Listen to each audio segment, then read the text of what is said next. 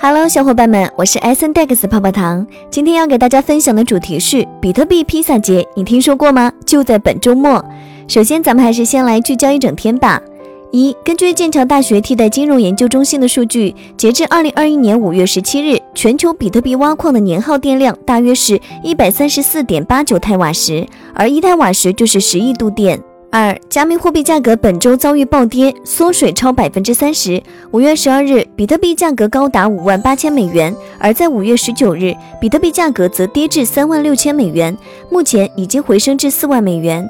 三，近日，美国财政部表示将收紧对加密货币市场和交易税务监管，并要求单笔等值一万美元以上的加密货币交易必须上报至国税局。而这被视为拜登政府加强税收合规性提案中的重要一环。接下来的深度文章来自新华网，作者黄博洋、严雨欣、游苏杭，敬请聆听。二零一零年五月，一位程序员用一万枚比特币买两份披萨，四天后交易成功。是的，您没有听错，一万枚。后来，大家为了纪念比特币支付购买食物成功，将五月二十二日定为比特币披萨节。十一年过去，这个节不知道还有多少人会想起，也不知道是否还会有人用比特币来买披萨。对于比特币、狗狗币、柴犬币等加密货币产品，中国的监管部门早有定论，这都不是货币。这个定论早在二零一七年九月份就已由七部委联合发布，但今天仍有不少投资者和相关市场研究者在热衷这些币，主要原因其实就是一个字：涨。从二零一零年到二零二一年，比特币的价格从每个零点一美元涨到每个五万美元的水平，翻了五十万倍。自二零一三年狗狗币横空出世，价格已经从发行时的每枚零点零零零二六美元，涨到近期一度每枚零点五美元，累计涨幅一千九百二十三倍。以太坊则在本月站上了每枚四千美元的价格，创出新高。十年涨几十万倍，利益面前，即便是明知是击鼓传花，也总会有人心存侥幸。至于未来趋势、技术变革等不是很明确的高端词汇，都是给“涨”字这根大肉串添了点孜然。那么这些币为什么会涨得这么凶？具体技术原理就不多说了，我们只需要知道每一种加密货币理论上总数都恒定，比如比特币总量两千一百万，不会多，可以理解为限量版。历经十余年下来，各种话题和概念炒作，种种因素导致这些币越涨越凶，偶有收跌，但就算跌了，也远远高于你买入时的价格。这样的趋势就演变成持有的人越来越多，卖出的越来越少，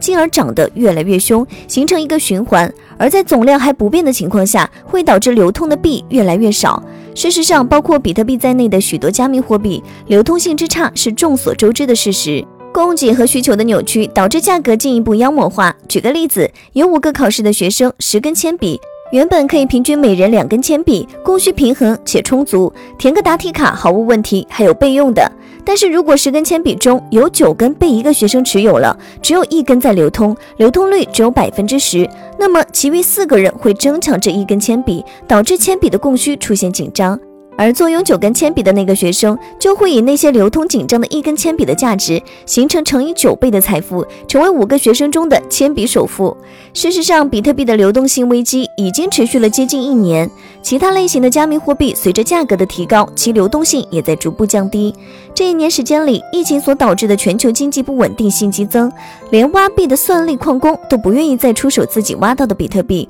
更何况是那些压仓大户。当然，流动性的紧张只是加密货币涨上加涨的主要原因之一。有分析人士认为，近段时间狗狗币、柴犬币等山寨币之所以炒得飞起，很重要的一个原因是比特币太贵了，想要进场成本太高。至于马斯克最近说挖比特币致使化石燃料的使用大幅增加，也可以理解为电费太贵了。